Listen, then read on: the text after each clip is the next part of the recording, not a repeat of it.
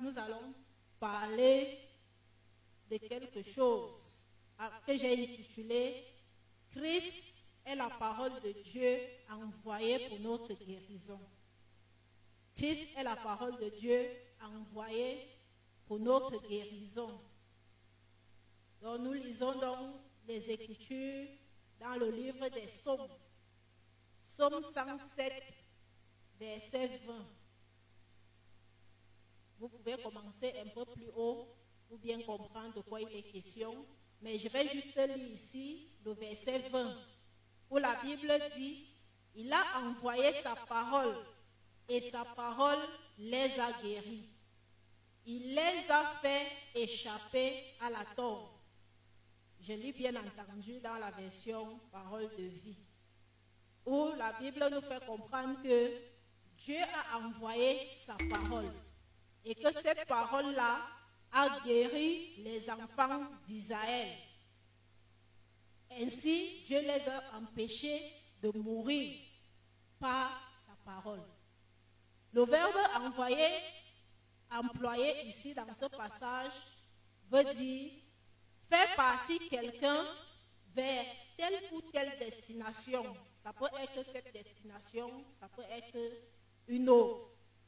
Donc, envoyer quelqu'un, c'est faire partir cette personne vers une destination. La destination ici étant un lieu vers lequel quelque chose ou alors quelqu'un se dirige. Envoyer veut également dire faire se déplacer quelqu'un quelque part pour faire quelque chose. Donc lorsque quelqu'un t'envoie, la personne est en train de te déplacer, donc il te fait partie d'un lieu pour un autre lieu avec une mission précise, avec un but précis, dont la personne t'envoie pour faire quelque chose. Donc, lorsque Dieu envoie sa parole, donc il déplace sa parole de sa bouche ou alors de lui-même ou alors du lieu où il se trouve vers le peuple d'Israël avec un but bien précis. Ce but était quoi? C'était la guérison du peuple d'Israël. Il a envoyé sa parole et sa parole les a guéris. Nous voyons ici que la parole est ici assimilée à une personne. Parce que lorsqu'on dit qu'on a envoyé la parole, on se dire que la parole là est une personne. Cette parole s'est déplacée parce que pour se déplacer, lorsqu'une personne se déplace, la personne fait des mouvements, il marche. Parce que pour quitter d'un lieu à un autre, il faut bien marcher. Donc la parole dans ce passage est utilisée ou alors est assimilée à une personne, à un être humain. Déjà, nous avons, euh, et, cette parole-là est chargée d'une mission. La parole même, c'est quoi? La parole peut être la faculté de parler ou alors un mot qui est prononcé. C'est ça la parole. Soit c'est la faculté de parler, soit alors c'est un mot que tu prononces. Donc, Dieu a dit un mot et il a chargé ce mot d'une mission précise. Cette mission, c'était quoi? La guérison. On le voit déjà dans le livre de Deux Rois. On va lire Deux Rois chapitre 20, verset 5. Euh, je vais lire à partir du verset 1 pour qu'on comprenne très bien. À cette époque, Ézéchias tomba malade. Il était prêt de mourir et le prophète Esaïe, fils d'Amoth, se rendit à son chevet. Il lui dit, Voici ce que déclare l'Éternel. Prends tes dispositions, car tu vas mourir. Tu ne te rétabliras pas. Alors Ézéchias tourna son visage du côté du mur et pria l'Éternel en ces termes.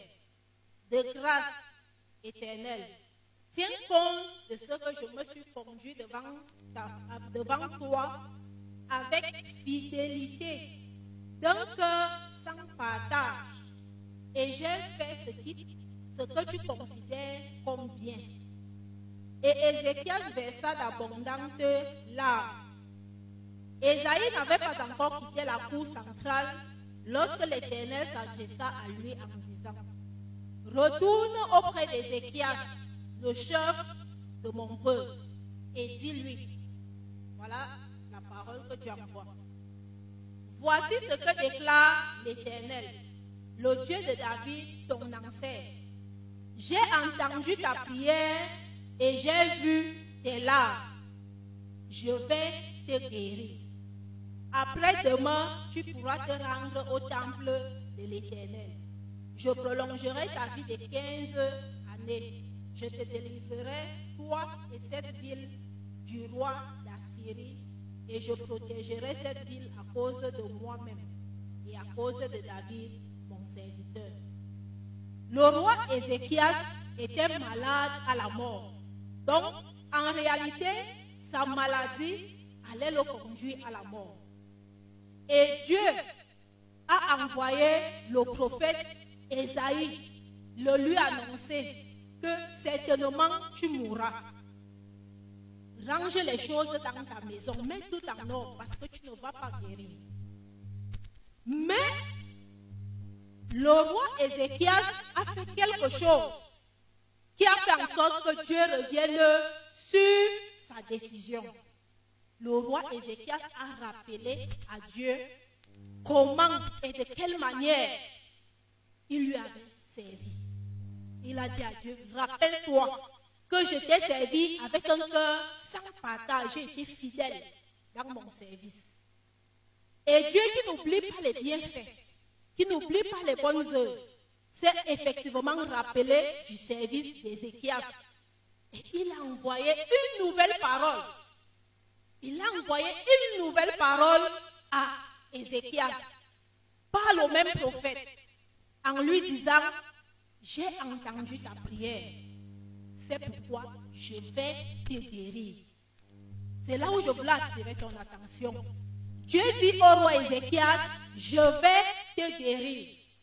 Et en plus de te guérir, j'ajoute 15 années à ta vie. Généralement, lorsque Dieu parle, ou alors nous menace d'un châtiment, c'est pour nous amener à changer de direction. C'est pour nous amener à la repentance. Il y a quelque part dans les Écritures où il dit, lorsqu'il dira à un pécheur, tu mourras. Si celui-ci revient sur sa voie, s'il se répand, lui-même Dieu va se repentir du mal qu'il avait menacé faire à cette personne. Et c'est ce que Ézéchias a fait. Ézéchias était en faute. Mais il n'est pas, resté sur sa faute. Il a rappelé à Dieu sa fidélité. Sans toutefois renier ses fautes, il a rappelé à Dieu sa fidélité dans son service. Et Dieu lui a envoyé une parole qui lui a apporté la guérison. Dieu avait envoyé cette parole avec le but de guérir Ézéchias. Rappelez-vous, dans le livre d'Ésaïe 55, verset 10 à 15, la Bible nous dit Comme la pluie et la neige descendent des cieux et n'y retournent pas sans avoir arrosé, fécondé la terre et fait germer les plantes, sans avoir donné la sémence aux semeurs et du pain à celui qui mange. Ainsi en est-il de ma parole qui sort de ma bouche. Elle ne retourne point à moi sans effet, sans avoir exécuté ma volonté et accompli mes desseins.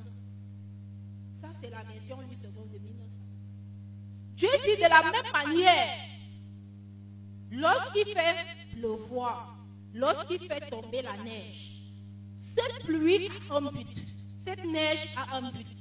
Leur but, c'est quoi? C'est arroser la terre, la féconder, afin que nous qui plantons, nous puissions avoir de la nourriture. De la même manière, donc, lorsque Dieu parle, il ne parle pas en vain, il ne fait pas du bavardage. Il parle pour un but précis. Il charge sa parole d'une mission précise. que celle-ci doit accomplir. Dans la version Parole de Dieu, le verset 11 d'Ésaïe 55 dit, Il en va de même pour ma parole, celle qui sort de ma bouche. Elle ne revient pas à moi sans effet, sans avoir fait ce que je désire. Et remplit la mission que je lui ai confiée. Ça voudrait dire que Dieu confie toujours une mission à sa parole. Lorsque Dieu parle, c'est pour que cette parole fasse quelque chose de précis? Et cette parole-là ne peut pas retourner à Dieu sans avoir atteint le but, sans avoir accompli la mission, sans avoir réalisé le désir de Dieu.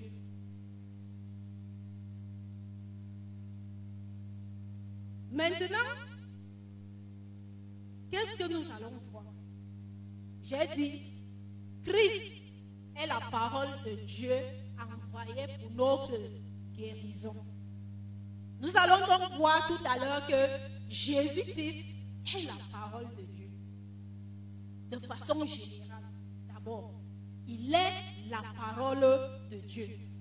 Dans le livre de Jean, chapitre 1, verset 1, la Bible dit, au commencement de toutes choses, la parole existait déjà.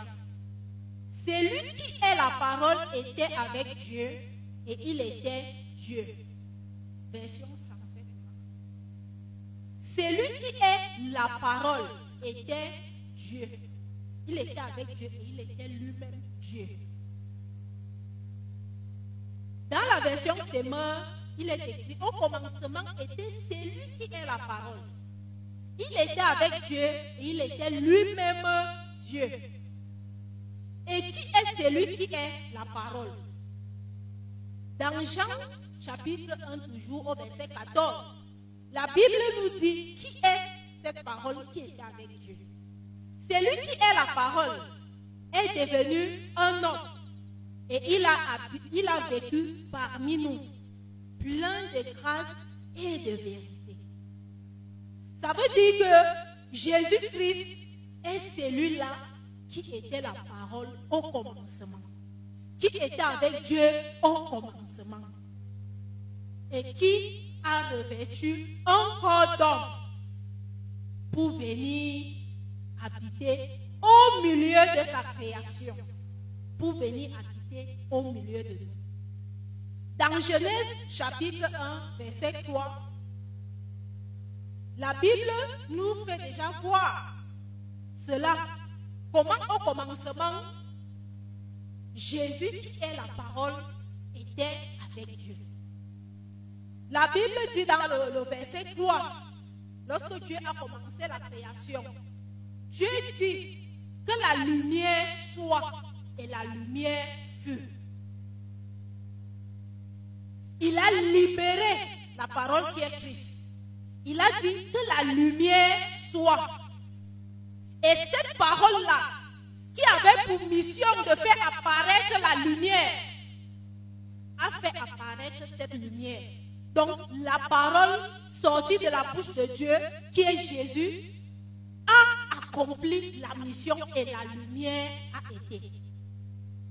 Et c'est ainsi que Dieu a créé toutes choses sur la terre par cette simple parole. Et cette parole-là était qui? Jésus. Dans le livre de Colossiens 1, chapitre 16, la Bible dit, car c'est par lui que Dieu a tout créé dans les cieux et sur la terre. Ce qui est visible et ce qui est invisible. Puissance spirituelle, domination, autorité et pouvoir. Dieu a tout créé par lui et pour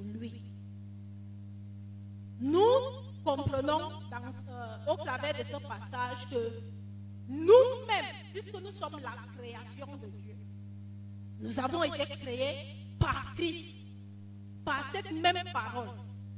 C'est par Christ que Dieu nous a créés. Et il ne nous a pas seulement créés par lui, mais il nous a créés pour lui. Parce que toute chose a été créée par lui et pour lui. Donc nous avons été créés par Christ et pour Christ. C'est ce que nous représentons. Et c'est ce qui explique que Christ qui nous a créés et qui nous a créés pour lui-même ait pu quitter son trône pour venir et faire ce qu'il y avait à faire pour la création, pour sa création. Jésus est la parole de Dieu envoyée pour la guérison de l'humanité. Dans le livre de Galates, Galates 2, verset 20, l'apôtre Paul nous explique ou alors exprime déjà cette idée clairement. Lorsqu'il dit, je suis crucifié avec Christ et je ne vis plus moi, mais Christ vit en moi. Et ce que je vis maintenant dans la chair, je le vis dans la foi au Christ, au Fils de Dieu, qui m'a aimé et qui s'est livré lui-même pour moi. J'ai lu dans la version d'Avis. Donc, nous devons donc vivre dans notre corps en ayant confiance en Jésus pour toujours être en bonne santé et être guéri lorsque nous sommes malades. Donc, dans notre corps, puisque lorsque je nais de nouveau, en réalité, je ne vis plus pour moi-même. Je ne dois plus vivre pour moi-même. Je dois vivre pour Christ. C'est pourquoi Paul dit, s'il vit, ce n'est plus lui qui vit, mais c'est Christ qui vit en lui. Et puisque Christ vit en moi, et que c'est pour lui que je vis, je dois donc vivre dans ce corps que j'ai en ayant confiance au Christ qui vit en moi, de ce qu'il fait tout, ou alors il a fait tout, pour que je puisse toujours vivre en bonne santé, sans jamais être malade. Il a fait tout pour que moi, qui vis pour lui, je puisse vivre toujours en bonne santé, sans jamais être malade. Donc nous devons avoir, cette confiance-là en lui. Donc c'est pourquoi l'apôtre Paul disait, ce qu'il vit maintenant dans son corps, il le vit dans la foi au Fils de Dieu, qu'il a aimé et qui s'est livré pour lui. Il s'est livré pour lui. Pour que nous recevions, ou alors il s'est livré pour nous, pourquoi? Pour que nous recevions ce qu'il a ce qu'il a, c'est la vie. Il a dit dans le livre de Jean, chapitre 10 au verset 10, il dit, il est venu afin que les brebis aient la vie et qu'ils aient la vie en abondance.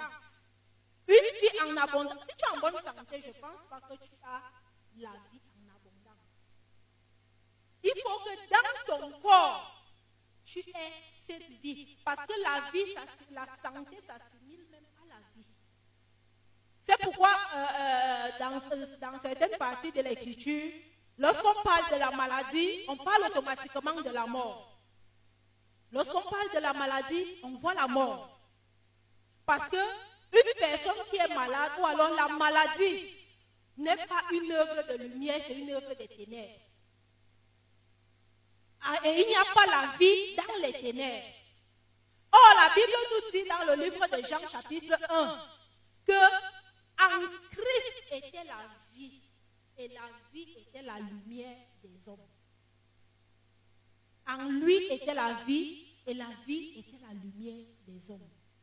Donc je dois donc vivre avec la confiance, la foi en Jésus, de ce que il est capable de me garder en bonne santé. Dans le livre de, Matthieu, chapitre 8, verset 17, la Bible dit, euh, et c'est Jésus même qui parlait, ainsi s'accomplit ce que le prophète Esaïe avait annoncé. Il a pris nos faiblesses et il s'est chargé de nos maladies. Jésus a pris nos faiblesses et il s'est chargé de nos maladies. C'est pourquoi nous devons donc jouir de la bonne santé. Nous devons jouir de la bonne santé. Parce que Christ est la parole de Dieu. Il est la parole de Dieu envoyée pour accomplir la volonté de Dieu, le désir de Dieu. Et le désir de Dieu, c'est quoi? C'est que toi et moi soyons toujours en bonne santé. 3 Jean verset 2. Donc le désir de Dieu, c'est que nous soyons toujours en bonne santé. Et Jésus-Christ est venu pour accomplir cela parce qu'il est cette parole-là à qui Dieu a confié une mission.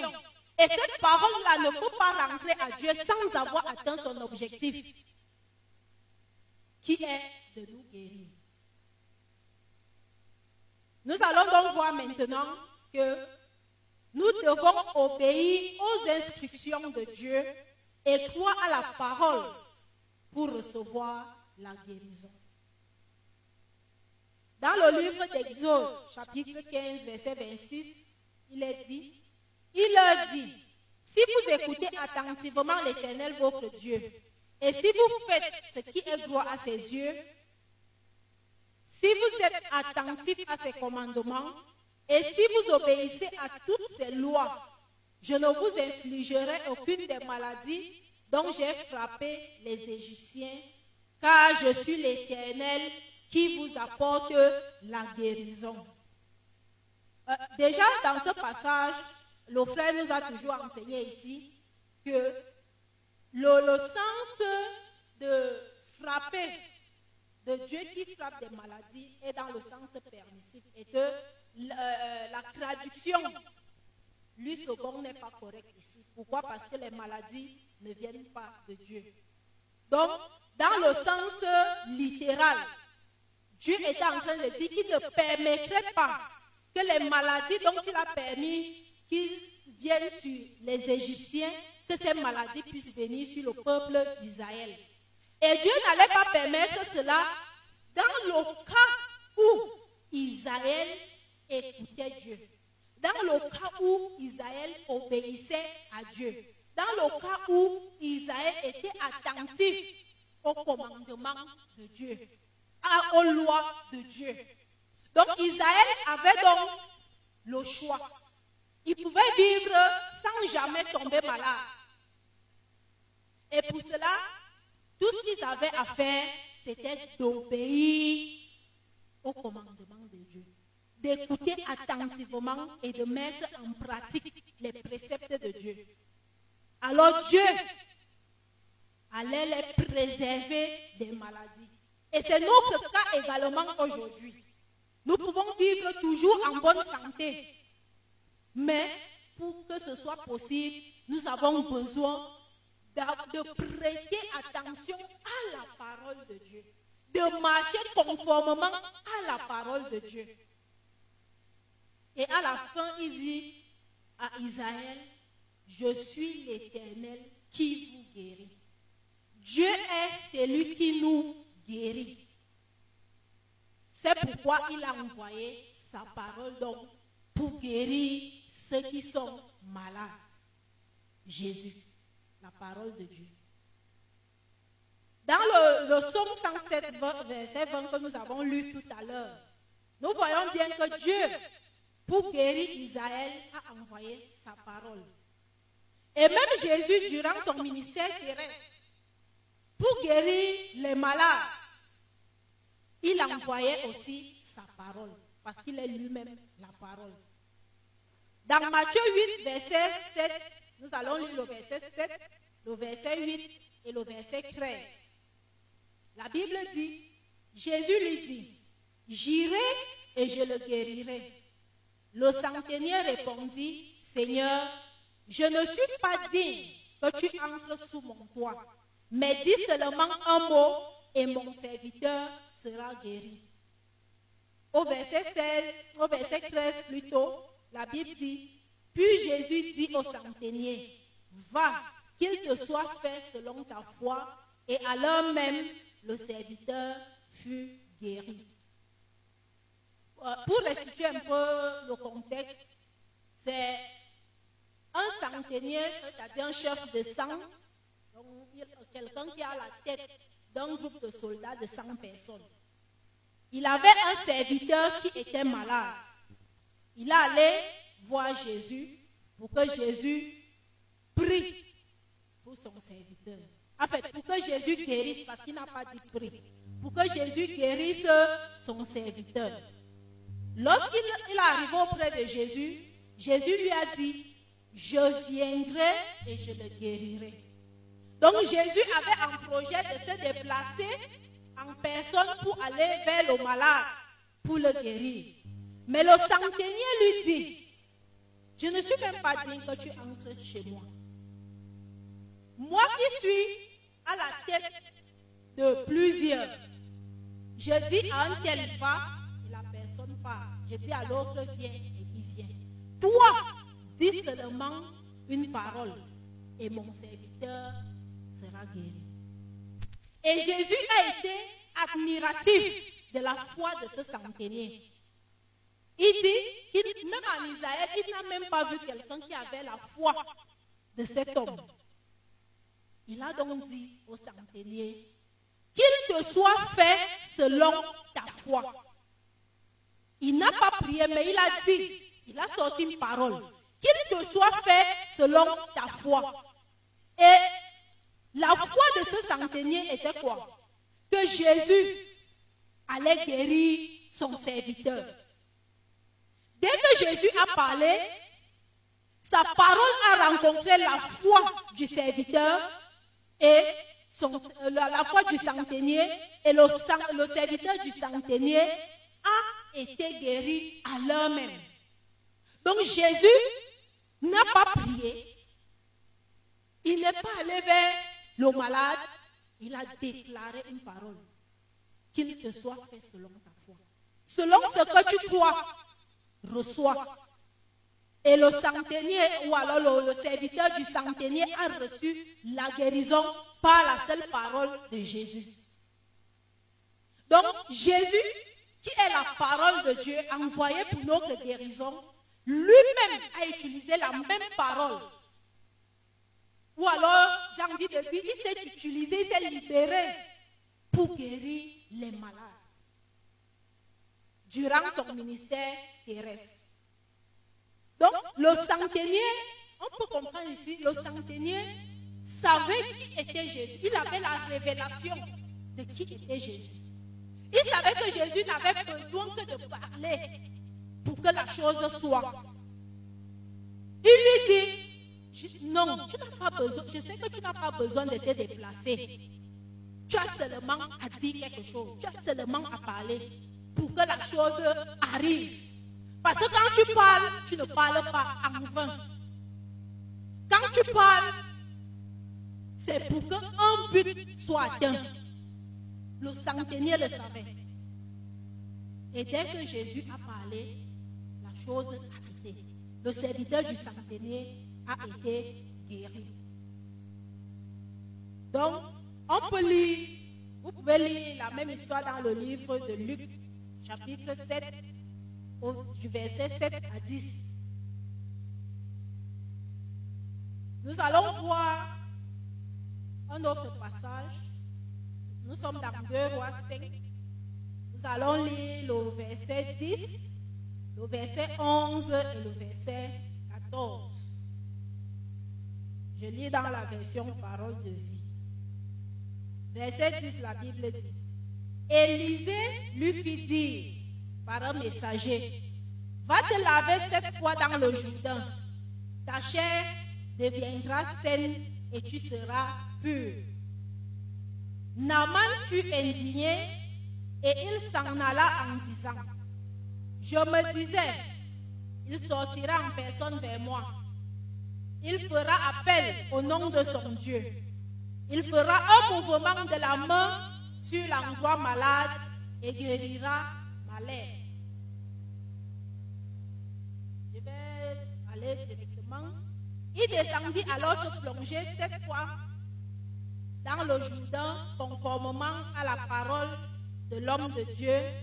Sa chair redevint comme celle d'un jeune enfant et il fut pur. Ici, nous sommes en présence d'un général de guerre qui, malgré sa personnalité, malgré son titre honorifique, était atteint de lèpre. Donc, j'explique un peu l'histoire pour que tout le monde puisse comprendre. Il était atteint de lèpre. Et, ayant dans sa maison une petite fille, ou alors une jeune fille israélite qu'ils avaient ramenée en captivité, celle-ci dit à sa maîtresse que si mon mère était en, Samarie, il y a un prophète, certainement il le guérirait de sa lèvre. Naaman, qui a été au courant de la chose, va donc voir son chef, le roi, le roi de, syrien, et lui fait savoir qu'en Israël, il y a un prophète qui pouvait le soigner. son chef l'a autorisé à aller en Israël. Il se rend donc chez le roi. Il n'est pas allé directement voir le prophète, il s'est rendu chez le roi. Parce que le roi syrien avait envoyé une lettre au roi d'Israël pour qu'il puisse recevoir le général Naaman. Et ça, c'est les, relations diplomatiques. Sa voix était correcte. Mais le roi euh, euh, euh, d'Israël a été pris de panique, de peur. Il dit, est-ce que je suis Dieu pour décider qui doit vivre, qui doit mourir? Pour que le roi syrien m'envoie son général afin que je le guérisse. Le roi s'est enlevé ses vêtements. il a déchiré ses vêtements. Il dit, celui-ci cherche à des, problèmes. Il veut me faire la guerre. Lorsque le prophète apprend donc que le roi s'était déshabillé, il dit au roi, pourquoi tu enlèves tes vêtements? Envoie ce général chez moi, il saura qu'en Israël, il y a un serviteur de Dieu, il y a un prophète en Samarie. C'est comme ça donc que Naaman s'en va vers le prophète, euh, euh, euh, vers le prophète. Lorsqu'il arrive, le prophète envoie quelqu'un à sa rencontre pour lui dire, va te jeter cette fois dans le Jourdain et tu seras pur. Naaman se fâche. Parce qu'il s'était imaginé, il dit, je me disais. Donc il pensait que le prophète allait lui-même venir à sa rencontre. Il était quand même un général. Le prophète allait lui-même venir à sa rencontre, qu'il allait invoquer le nom de son Dieu, il allait toucher la partie qui avait la lèpre et ainsi il allait le guérir. Mais tout ce qui s'était imaginé n'arrive pas comme il avait imaginé. Le prophète ne vient même pas le recevoir en personne, il lui envoie quelqu'un et puis lui dit, va te jeter cette fois dans le Jourdain. Et le, général Aman décide de rentrer, étant en colère. Il dit est-ce que chez lui, en Syrie, il n'y a pas les fleuves plus grandes ou alors avec des eaux plus importantes que les fleuves d'Israël? Pour que le prophète lui demande d'aller se laver pendant qu'il était en train de partir, fulminant, ses collaborateurs se rapprochent de lui pour lui conseiller que si le prophète avait demandé quelque chose de difficile, n'est-ce pas tu l'aurais fait? Autant donc écouter sa voix et aller te jeter cette fois comme il t'a dit et tu seras pur. Heureusement pour Naman, il avait de bons conseillers à ses côtés. C'est comme ça qu'il décide de les éviter. Il s'en va, il se jette cette fois dans le Jourdain. Et lorsqu'il ressort, sa peau est comme la peau d'un jeune homme. Il est purifié de sa lèvre. Lorsqu'on lit cette histoire, on comprend, on voit directement parfois les idées préconçues que nous avons souvent de comment Dieu va agir. Pas seulement dans le cas de la guérison, Parfois, lorsque nous attendons quelque chose de Dieu, nous nous sommes déjà fait une idée fixe de comment nous pensons que les choses vont se passer ou alors doivent se passer. Lorsque Dieu n'utilise pas ou alors ne fait pas comme on s'attendait, parfois on passe à côté de la bénédiction. Naman était sur le point de rater sa, guérison. Pourquoi Parce qu'il s'était fait une idée fixe de comment on devait, Dieu devait le guérir. Il s'attendait à ce que le prophète prie fortement sur lui pour qu'il soit guéri. Mais Dieu a décidé de procéder autrement.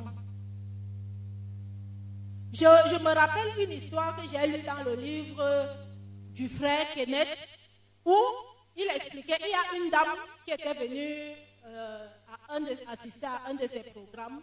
Cette dame était atteinte d'un cancer en phase terminale. Et lorsqu'elle est arrivée avec son mari ce jour-là, ce n'est pas le frère Kenneth lui-même qui priait pour les malades. C'était son équipe qu'il avait formée qui priait pour les malades. Cette femme et son mari ont été tellement bouleversés du fait que ce ne soit pas le frère Kenneth qui ait prié pour la, femme. La femme, elle a pleuré. Le, le frère Kenneth dit, elle a pleuré abondamment. Son mari était en colère, même lorsqu'il rentrait. Cependant, le ministre qui avait prié pour elle lui a fait comprendre que ce n'est pas un homme qui guérit, c'est Dieu qui guérit. Il a été patient avec elle, il a prié avec elle, et puis elle est rentrée. Lorsqu'elle est repartie à l'hôpital pour faire un examen de contrôle, le cancer avait disparu. Et elle a écrit une lettre pour remercier l'équipe des ministres du frère Kenneth en leur expliquant. Elle dit que dans la lettre, elle explique que en rentrant donc du retour chez elle, durant tout le trajet, durant tout le voyage, elle a passé son temps à pleurer. Pourquoi? Parce que ce n'était pas le frère Kenneth lui-même qui avait prié pour lui. Comme pour dire quoi? Déjà, ce n'est pas un homme qui guérit, comme le frère nous l'explique souvent ici. Beaucoup de personnes, je suis sûre que même ici, lorsqu'ils viennent il y a des rares fois, parfois, le frère demande qui peut prier pour ce malade. Peut-être une soeur ou un frère se lève, et prie. Peut-être la personne dans son cœur n'est pas satisfaite, est déçue euh, parce que ce, n'est pas le frère qui a prié pour elle. Ce qu'on oublie, c'est que ce n'est pas un homme qui guérit, c'est Dieu, c'est la puissance de Dieu qui guérit. Et Dieu est fidèle à sa parole pour l'accomplir.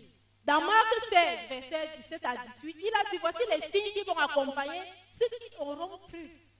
En mon nom, ils vont imposer les mains malades et les malades seront guéris. Donc ce n'est pas la personne qui t'impose les mains qui te guérit, c'est Dieu. Ça peut être même un tout, un tout enfant. Si c'est prié, Dieu peut te guérir. Donc le plus souvent, ne nous faisons pas une idée fixe de comment nous voulons que les choses se passent avec Dieu. Dieu est souverain et il procède comme il veut. Quand tu penses le connaître ou alors le cerner déjà dans, ce cas-ci, il te fait comprendre que tu ne le connais pas encore. Dans le cas du général Naman, ici, il y a, euh, le, le général Naman a été guéri par la manifestation des dons de guérison. Il voulait qu'on lui impose les mains. Mais Dieu lui avait décidé d'utiliser les dons de guérison pour le guérir.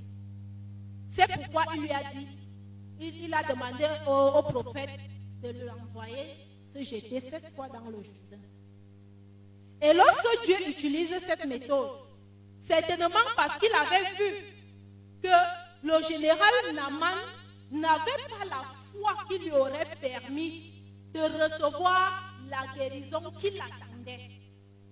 Parce que selon ce que le frère nous a enseigné ici, ce que les Écritures nous enseignent, les dons de guérison sont utilisés lorsque le malade n'a pas la foi pour recevoir la guérison par sa foi. Dieu décide donc d'utiliser les dons de guérison et il est souverain dans cette utilisation, dans cette utilisation des dons de guérison. Il est souverain. Il peut te dire, il peut te demander de sauter. Ne te mets pas à lui demander, Seigneur, pourquoi je dois sauter. Ou alors, la dernière fois, le frère nous expliquait qu'il arrivait des fois, euh, euh, le frère Ténèbre recevait dans son esprit qu'il devait donner le coup de poing au malade. Que le Saint-Esprit lui demandait de donner le coup de poing. Il ne va pas se mettre à demander à Dieu, Seigneur, pourquoi je te donne le coup de poing? Tu dois obéir à l'instruction pour recevoir la guérison. Si Naman n'avait pas écouté ses collaborateurs et n'avait pas obéi à l'instruction du prophète, il serait reparti dans son pays avec sa lèvre. Il n'aurait pas été guéri.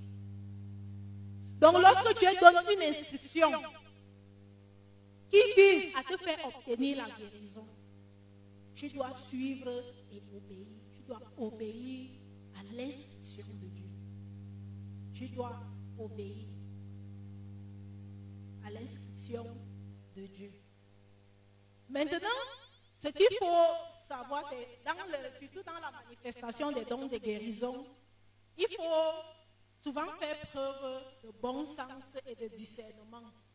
Pourquoi? Parce que nous savons que nous avons dans l'Église des personnes, des manipulateurs et même des loups ravisseurs qui, sous prétexte des dons de guérison, font n'importe quoi à l'Église et demandent aux chrétiens de faire parfois des choses qui ne sont pas bibliques. Parce qu'il dit qu'il a reçu de Dieu, il a reçu la révélation. Alors tu dois faire telle chose, tu dois faire comme ça. Donc il faut un certain discernement et le bon sens.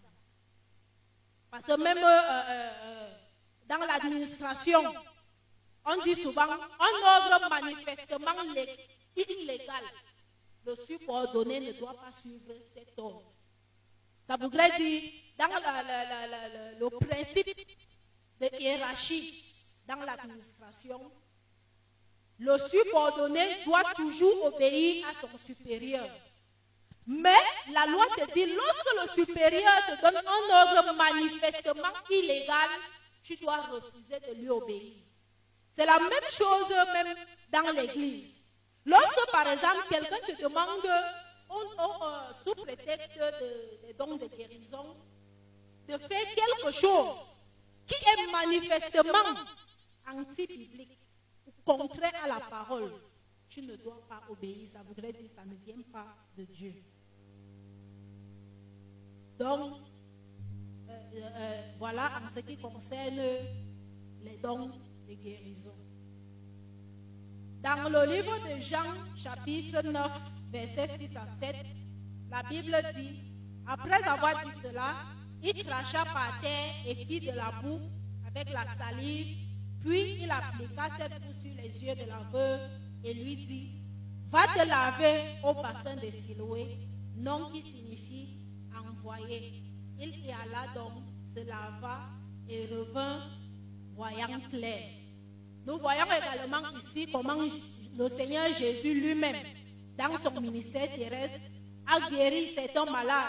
Celui-ci était aveugle au travers des dons de guérison. Donc, le Seigneur Jésus lui-même a utilisé les dons de guérison pour guérir le malade. Si ce malade, cet aveugle, n'avait pas suivi l'instruction que Jésus lui avait donnée, à savoir d'aller au réservoir de Siloué laver ses yeux, il n'aurait pas reçu la guérison.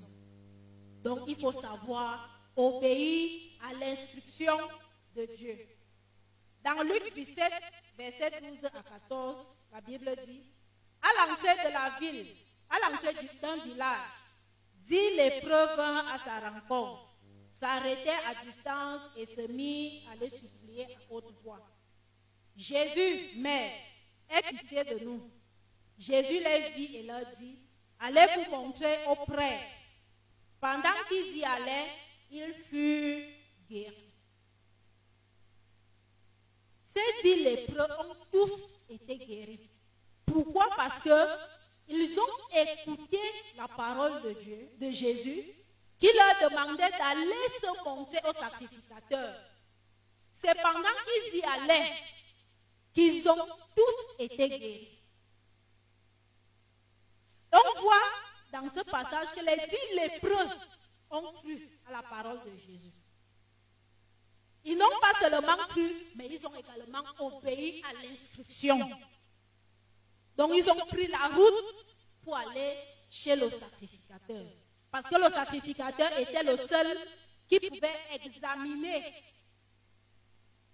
le cas de lèpre et dire si la personne était guérie ou alors si, elle était toujours malade.